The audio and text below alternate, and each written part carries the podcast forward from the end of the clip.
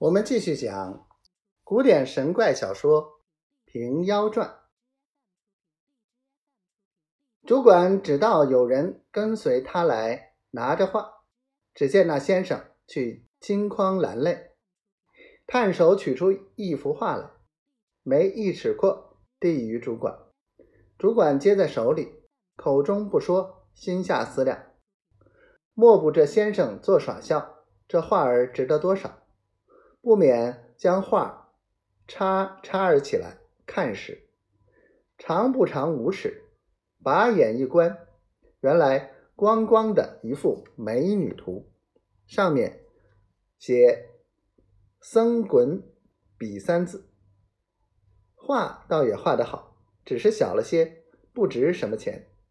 主管放了画叉，回身问道：“我师要写多少？”先生道。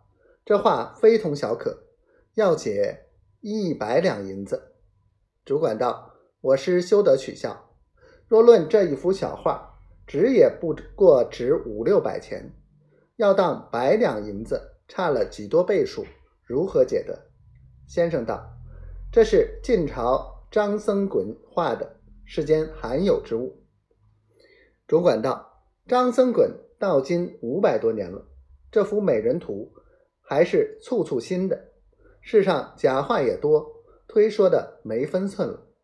先生道：“足下既认不真，只当五十两去吧。”主管道：“便五两也当不得。”先生定要当，主管只是不肯当，回他去又不肯去，两个说假夸真，嫌多道寡，正在争论之间，只听得。鞋履响，脚步明，中间布幕起处，员外夺将出来，问主管：“烧五香也未？”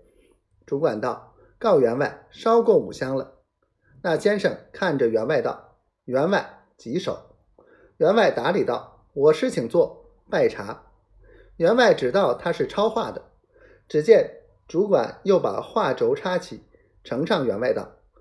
此位师傅有这幅小画，定要当五十两银子，小人不敢主张。员外把眼一缺，笑道：“我师这画虽好，不值许多，如何当得五十两？”那先生道：“员外，你只知其一，不知其二。